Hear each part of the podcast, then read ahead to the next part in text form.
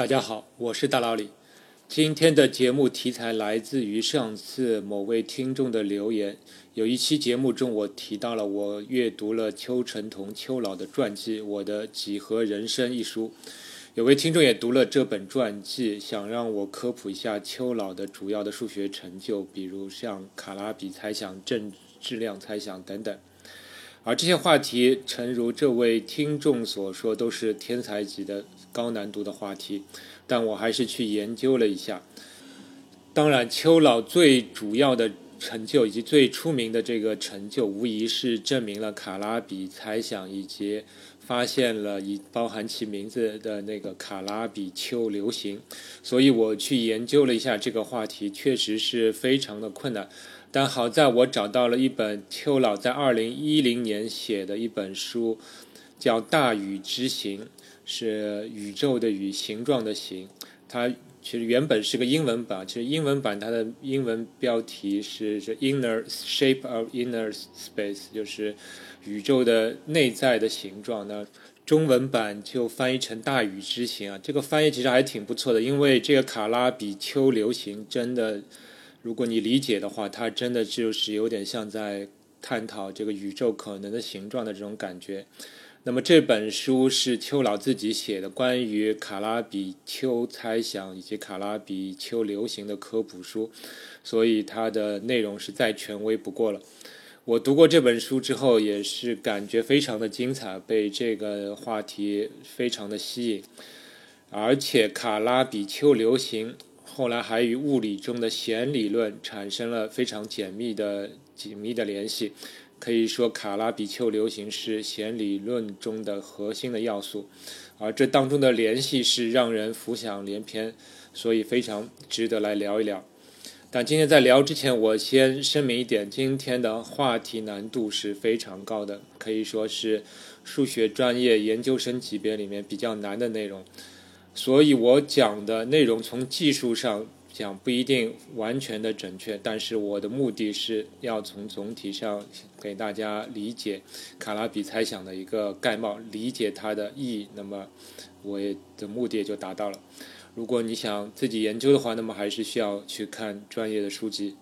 那么今天我们就先聊聊什么是卡拉比猜想。那尤戈诺·卡拉比是一位呃美籍的意大利裔的科学家，他目前还健在，到明年就是九十九岁了。卡拉比在一九五四年到一九五七年间提出了这个卡拉比的猜想。卡拉比猜想是问这样一个内容，呃，它其实就是问要是否存在这样一种流行，它会符合一系列的性质和条件。那么这些性质和条件我等会儿再说。这里首先有一个术语“流行”，流动的流，形状的形。什么是流行？那么最简单的理解就是光滑的曲面。其实“流行”这个名称翻译的非常不错，因为流水流动的方向轨迹给人感觉总是光滑的。流水它不会莫名其妙突然来一个直角的转弯。那么大家学过微积分，应该有感觉，这个光滑是函数很好的一个性质。光滑意味着可导可微，有很多数学工具可以进行分析。那么流行，简单来说就是光滑的曲面。光滑意味着这个曲面的任何一个微小的区域，它都像我们非常熟悉的欧几里得的平面，可以建立直角坐标系进行分析、进行计算。而且其相似程度可以达到任意大，也就是这个局部取得越小，它就越接近于平面。这个接近的平面的程度是可以任意大的。当然，有时候难免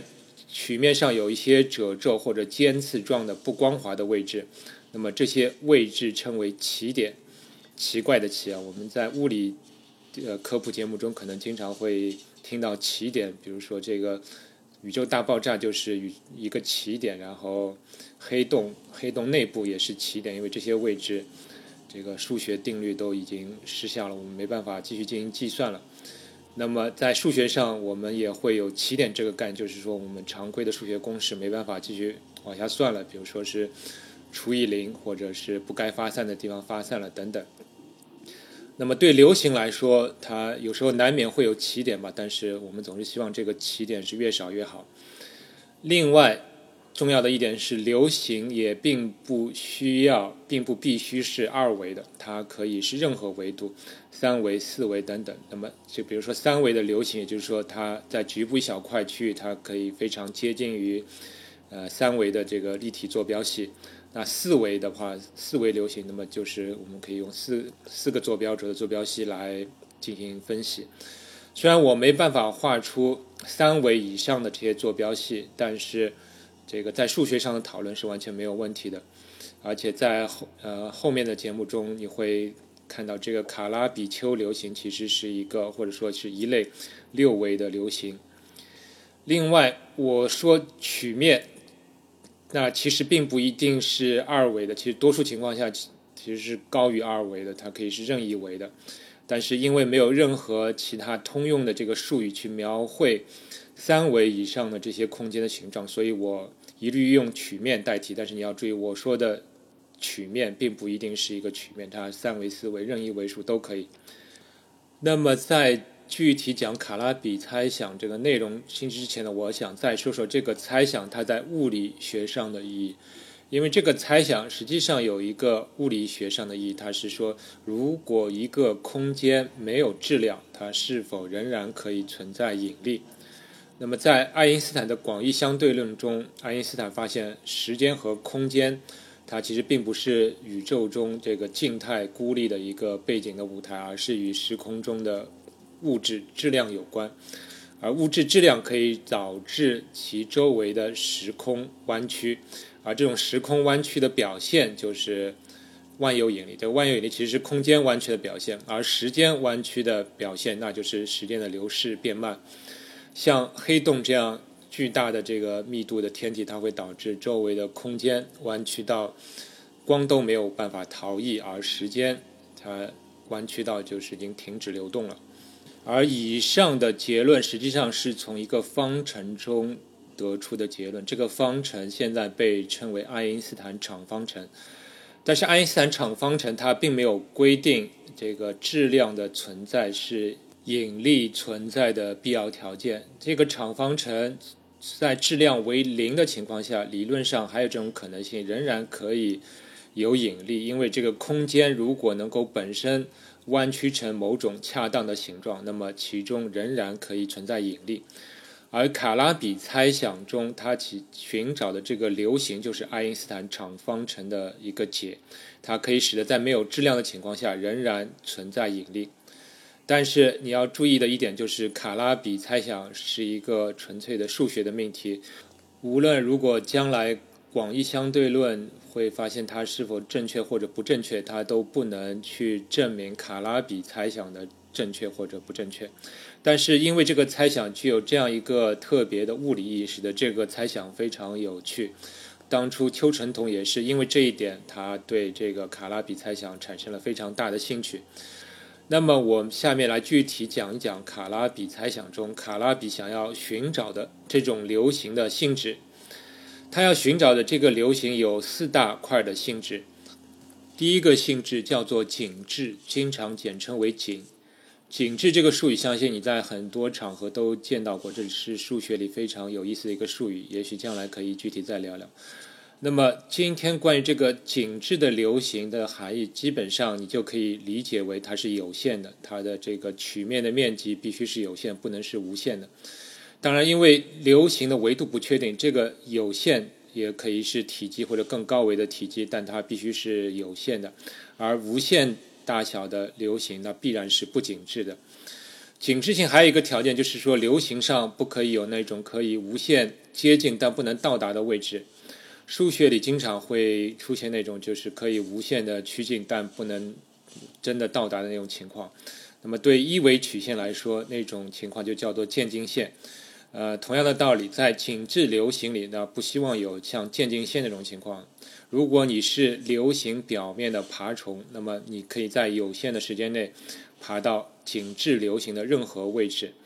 那么有限并且处处可达，那就是今天关于紧致这个词的全部的含义。那么我们可以再问一个问题，就是说为什么要有紧致这个概念？因为肯定并不是为了要故意把课程变难，故意去刁难学生，对吧？那么肯定是有原因的。那么为什么要有紧致这个概念呢？简而言之，就是以微见著，就是说通过考察局部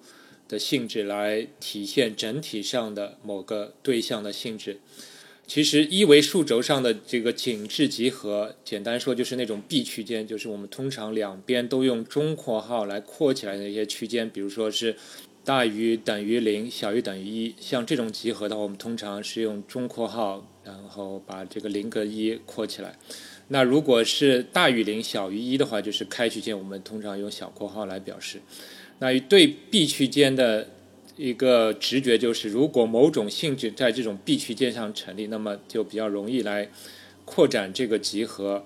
呃，使得这个性质在更大的范围内成立吧。那两个中括号就像把手一样，你可以方便的去把这个集合拉大或者压缩。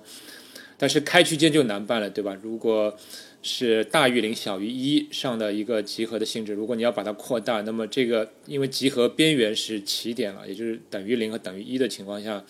这个表示这个性质不符合，那么你要把它扩大的话，你就得绕开这些起点，那么处理起来就会很麻烦。那么紧致集合就没有这样的问题，呃，甚至数学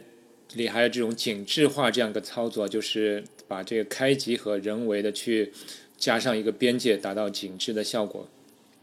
那么这个紧致的名称其实叫英文名称，原文叫 compactive，其实它本有一种就是可以被压缩或者已经被压缩、已经被压紧的这个这个感觉，这个意思在里面。而在后面的节目，这关于卡拉比丘流行与弦论的节目中，你会看到，其实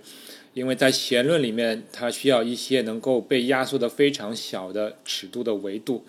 所以这个紧致性是不可为缺的，因为我们需要它能够被压缩，能够被压得很紧。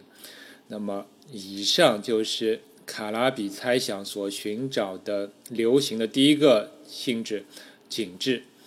第二个性质，这个流行它必须是一个凯勒流行。凯勒流行是德国数学家恩里希·凯勒在一九三三年提出的一个概念。那么后来还发展出一种非欧几何，就是凯勒几何。那么它的主要研究对象就是凯勒流行。凯勒流行它又是一个比较大的概念，但它基本上就是三种流行的交集，也就是说它同时符合三种流行的性质。第一种是凯勒流行，它是一个复流行，这里的复是重复的复，复数的复。啊，我每次在音频里面讲这个复数，我都得标明一下，它其实是重复的复，也就是包含虚数。那么我们学复数的时候，我们会学到复数的这个几何表示，就是复平面这些概念。我们知道这个通常坐标平面上的一个点，它可以对应一个复数。那么如果我们可以想象一下，如果我们的直角坐标系，我们就把横轴。上的某个位置代表一个复数，纵轴代表另一个复数，那么这个平面上的某个点的坐标就变成了两个复数。比如说，它横坐标是一加二 i，它的纵坐标是一减 i 等等。那在在这样一个坐标系里面，我们能否完成有意义的运算和分析呢？你会发现非常的可以啊，因为这种情况下，你也可以计算两点之间的距离，可以定义面积、体积概念等等。那么这时候，在这种平面上的一条曲线，它实际上是也是一个函数图像，但它的函数它的定义域是复数，它的值域也是一个复数。那么在这种坐标系内，因为一个点有两个坐标，所以我们会称它是二维的。但又因为每个维度的坐标是复数，所以我们叫它负二维。当然，实际上你是画不出这样的平面的，因为我们没有办法恰当的把一根数轴去对应到全体的复数上面。但是，如果你在四维的空间里有四根这个互相垂直的坐标轴，那么你就可以轻松的画出负二维的这样一个坐标系的形状和图像。那不管怎么说，负流行就是可以在局部建立。复数坐标系进行分析的流行，那么根据以上分析，复流行它永远是实数下的偶数位。比如说负一维就是实数下的二维，因为我我刚才说了，这个我们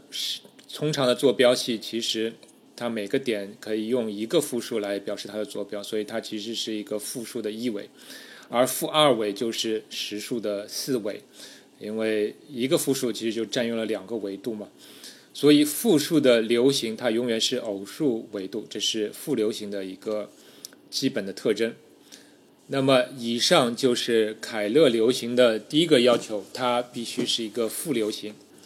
凯勒流行的第二个要求是，它必须是一个黎曼流行。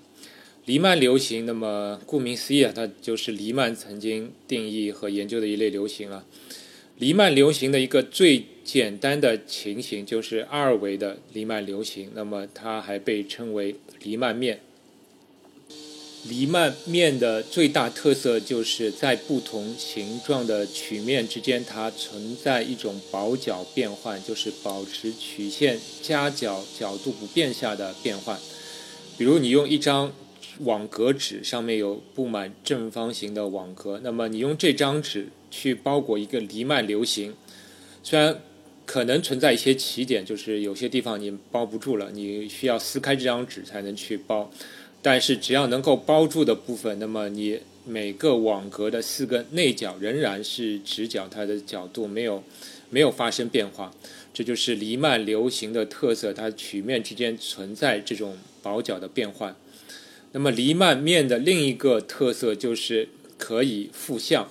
就是可以定义方向。它的意思是可以在它的表面定义像东南西北这样的方向，并且。这无论你选择的参考系的如何，这样的方向定义是没有歧义的。那有歧义的一个例子就是像莫比乌斯环，它就是一个典型的不可以复向的一个曲面，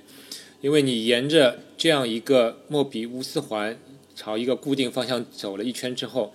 你回到原出发点，那么你会发现你的方向是跟原先的方向相反的。所以莫比乌斯环是一个不可复向的曲面。那么黎曼面的两大特色就是具有保角变换和可复向。那么黎曼面可以扩展到更高的维度。那么在各种维度之下的这种流行，它们统称为黎曼流行。那凯勒流行的最后一个要求就是它还必须是一个新流行，辛苦的辛。这个名字听上去比较高级啊，它其实只是一个音译。也许你还会看到过这样的名词啊，星群和游群。这个游是是地支里面的一个申游虚亥的那个游游群。我第一次看到这两个词的时候，我都感觉好高级啊！这个天干地支都用上去了，那是不是还会有什么甲群、乙群、呃子群、丑群等等？但是后来才知道，这只是音译啊。这个音译我觉得是有点用力过猛了，赋予了过多的含义，它不如意义为这个对偶群、对偶流行等等，就是对这个新新流行、新群等等。那么新流行的名字，它其实是取自于一种群啊，就是我前面说的这个新群。群的概念在大佬里之前的有关有线单群的节目里已经介绍过了。那么你关键要理解的一点就是一种群，它其实是表示的是一种对称性。那新流行也就是意味着它有一种特别的对称性。这种对称性可以这样来解释啊，我们可以想象在曲面的表面有一个向量，那么向量它有一个大小和方向。那么我们在规定对这个向量存在两种的变换，一种变换称为节变换。呃，你就可以把它理解为把这个向量逆时针旋转九十度。另一种变换叫做平移变换，就是不改变方向，我们只是把向量的平移到曲面的另外一个位置。那么新流行的特点就是在其表面上的这种向量，对它做 J 变换和平移变换时可以交换顺序，而变换的结果不变。也就是说，你可以。先旋转再平移，或者先平移再旋转，它的结果总是一样的。这里有一个有意思的思考题，就是球面是不是满足这种条件？也就是说，你在球面上，呃，如果你先左转九十度，再平移到另一个位置，与你先平移到另一个位置再左转九十度，它的结果是不是总是相同的？那么答案可以先告诉大家，就是二维的球面是新流行，但是二维球面也只是偶数维下仅有的新流行的球面。那对刚才那个问题，如果你仔细思考，也会发现，在球面上，呃，南极点和北极点是比较讨厌的两个点啊，你必须恰当的处理这两个点，才能使球面符合新流行的条件。这也是这个微分几何比较非常困难的一个地方。那么以上就是凯勒流行的定义，它的主要意思就是说，它是副流行、新流行、黎曼流行三合一。因为三合一，它的性质就变得非常的好，它光滑可以变形，而且是有对称性，并且可以用复数来分析。那么我们已经讲了卡拉比猜想所要求的性流行的两个性质，紧致和凯勒流行，但是还有两个性质。下面一个性质叫做第一城市适性类数为零。这个名词听上去又是非常高大上了，但是我们不要着急，其实慢慢拆解开来解释就不难。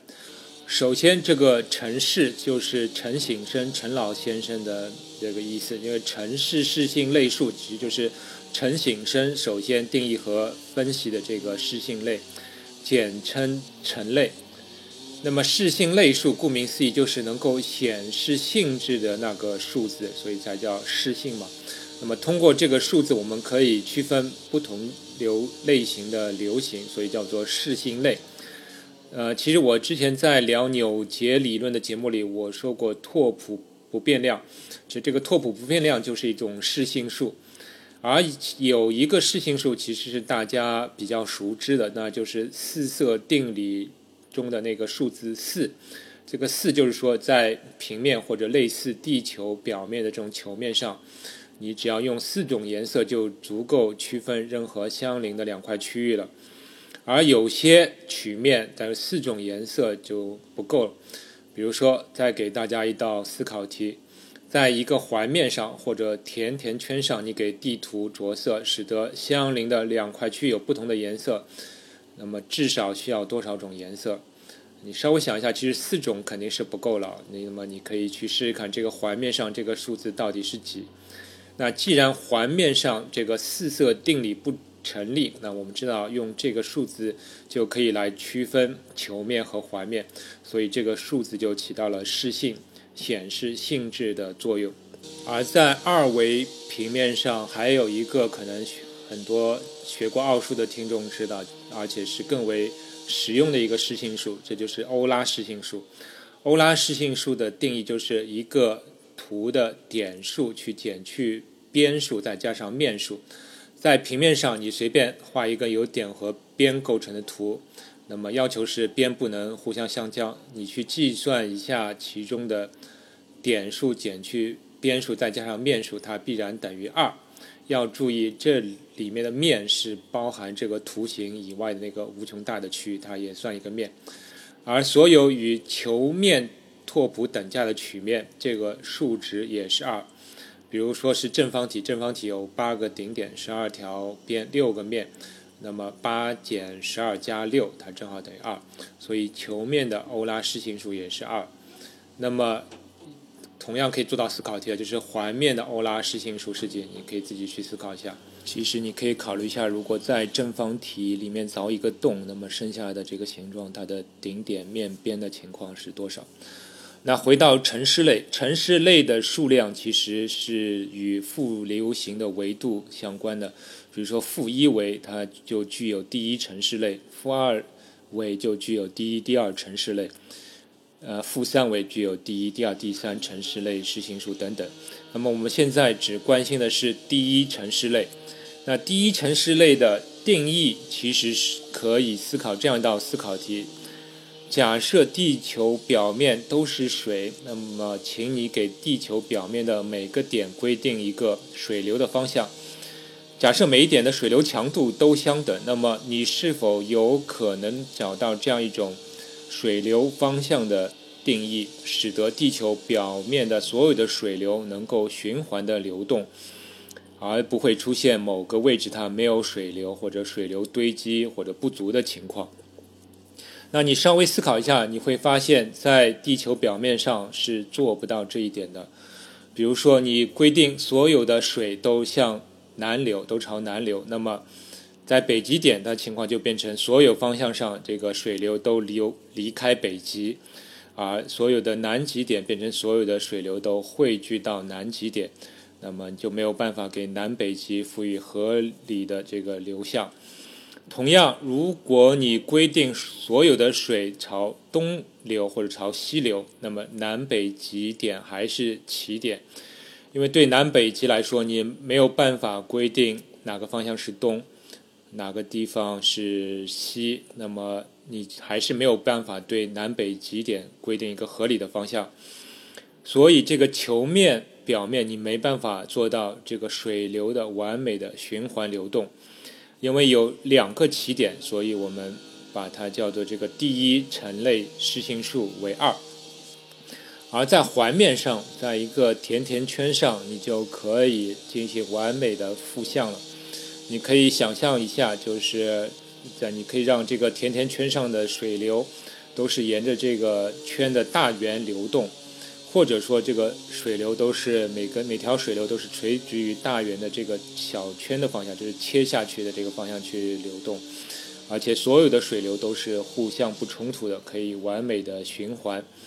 所以环面的第一层类实行数是零，因为它没有没有任何起点。而数学家已经证明过了，在负一维的情况下，第一层类数恰好等于欧拉实行数。所以你会看到前面球面的第一层类实行数是二，那么环面的欧拉实行数是零。所以我这里就把前面这个思考题剧透了，就是环面上的欧拉实行数是零。但是在更高的维度下，这个层是呃实层类实行数就不一定等于欧拉实行数。不过第一层类数你大致可以理解的呃一个方式就是说，在流行上这个向量。流动停滞或者有冲突的那个地方，那么为什么卡拉比希望找的这个流行要具有第一层类数是零呢？那么第一层类数是零，那么就表示这个流行上对向量来说它就没有起点。如果我们宇宙空间的这个形状是一个流行，那么我们可以想象这个其中。呃，布满引力场，引力场里面的某个每个位置，你可以想象都是有一个向量，引力的向量。那么，如果这个宇宙空间形状总体是稳定的，那么也就是意味着这个向量，所有的向量的流动应该是一个循环的、完美的循环的，那么才能保持保持总体空间结构的这样的稳定。那么，我不觉得宇宙中会有类似于南北极点这样的起点，所以卡拉比。呃，他要求的这个流行的第一层类数应该是零。那么以上就是卡拉比猜想所要求的流行的第三个属性，还有最后一个属性里奇平坦。那这里的里奇当然就是数学家的名字。那么，呃，数学家里奇他曾经提出过一种曲率的。定义啊，称为里奇曲率张量。那么里奇平坦自然就是说里奇曲率为零，啊，因为为零我们就表示是是平的嘛。所以我们现在要聊聊曲率。对于曲线的曲率，想必很多听众已经有所了解了，就是衡量一条曲线的弯曲程度。我们会感觉一个圆上的每一个点，它的弯曲程度都是相同的，而半径越小的圆，它的弯曲程度越大；半径越大的圆，弯曲程度越小。所以，对曲线的曲率，我们的定义是：它考察曲线的一小段的位置上，它能够与多大半径的圆去近似，然后用这个半径的倒数作为这一点附近的曲率。而曲面上的曲率情况就复杂很多。如果你站在某个山坡上，那么你站的这个位置的曲率就与你考察的方向相关。也许一个方向上它是悬崖峭壁，而另一个方向上是一马平川。所以曲面上的曲率会与方向相关。但是欧拉他曾经发现过一个有意思的性质，就是曲面上的任何一点。你去考察这一点位置上所有的方向的曲率，找一个最大值和最小值。这个最小值包括负曲率啊，因为我们经常规定这个突出的方向是正曲率，凹下去的那个方向弯曲是一个负曲率。欧拉发现曲面上任何一点的曲率的最大值和最小值，它必然是互相垂直的两个方向。这一点大家可以去观察一下身边的曲面是不是这样。当然，其前提条件是这个必须是光滑的曲面。如果出现像正方体这样的棱角那样的直角转弯，那肯定就不适用了。而在现在的数学中，我们把这个有最大和最小值的曲率的两个方向称为曲面的某个位置的主曲率。后来，高斯发展了欧拉的这个发现，他把两个主曲率的乘积定义为一个新的曲率，现在叫做高斯曲率。高斯曲率有个特性，就是当曲面在没有拉伸和压缩的变形的情况下，它的每一点的高斯曲率不变，这是一个很强的性质。高斯说这个性质绝妙，所以这个性质现在被叫做高斯绝妙定理。高斯绝妙定理的一个应用就是可以决定哪一种曲面可以展平，就是可以铺平在桌面上。一个全平的平面，它处处曲率为零，那么当然也处处高斯曲率为零。那么，请你拿出一张纸，你可以。任意的卷曲它，但是不能拉断，也不能出现折痕。那么，请你观察一下你卷曲过的那张纸，你会发现，你无论怎么卷曲这张纸的任何一个小的局部，它都应该很像一个圆柱面，而圆柱面的高斯曲率恰好也是处处为零，因为圆柱面的。某每一个位置，它的两个主曲率之一必然有一个是零，这个零就是，呃，这个方向主曲率的方向就是圆柱的轴向。你可以想象一下，是不是？如果你是一只蚂蚁，你沿着倒在地上的一根圆柱的轴向走动，那么你会感觉这个圆柱是完全是平的，但是在垂直于轴向的这个方向呢，这个圆柱它有曲率，它或正或负。那么这个值可也是一个主曲率方向，那它可能是最大或者是最小。但是因为另一个主曲率为零，所以这个圆柱面它每一点的那个高斯曲率都是为零。所以根据高斯绝妙定理啊，一个曲面可以展平的充分必要条件就是曲面的高斯曲率处处为零。那么马上可以知道，球面是不可能展平的，因为球面的每个位置的每个方向的曲率都相等，所以它的高斯曲率肯定是不可能为零啊。那么以上就是高斯绝妙定理的一个用途，用来判定哪种曲面是可以展平的。呃，虽然高斯曲率非常有用啊，但是有一个不方便的点，就是说它还是与方向相关的。我们要确定两个主曲率的方向。那么有时候我们就想知道曲面某一点的弯曲程度，而不管方向可不可以呢？那里奇曲率就是这样一种没有方向的曲率，称为标量曲率或者叫数量曲率。它衡量的是这样一种指标，就是。在曲面的某一个小的局部画一个圆，计算一下它的面积，那么把这个面积与在平面上这个圆应该具有的面积进行比较，如果差距越大，则认为这个位置的曲率越大。听上去还是挺有道理的，对吧？如果这个地球的半径很小，那么地球表面。你画一个圆的话，你会发现这个圆的面积要比平面上的大，那么你肯定就知道地球表面有弯曲了。如果反过来，如果地球的半径非常大，那么你在地球表面任何局部做几何测量的结果都会与欧几里得的平面非常相像，那么你就很难感受到地球的弯曲。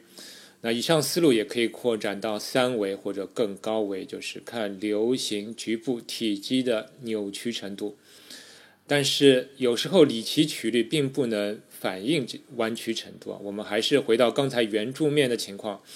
你会发现在圆柱面上，你去画任意大小的圆去测定它的面积，那么它总是与标准平面一样的，因为圆柱面是可以展平的嘛。你画下这个圆，如果你摊平的话，那它就是一个标准的欧几里得平面上的圆。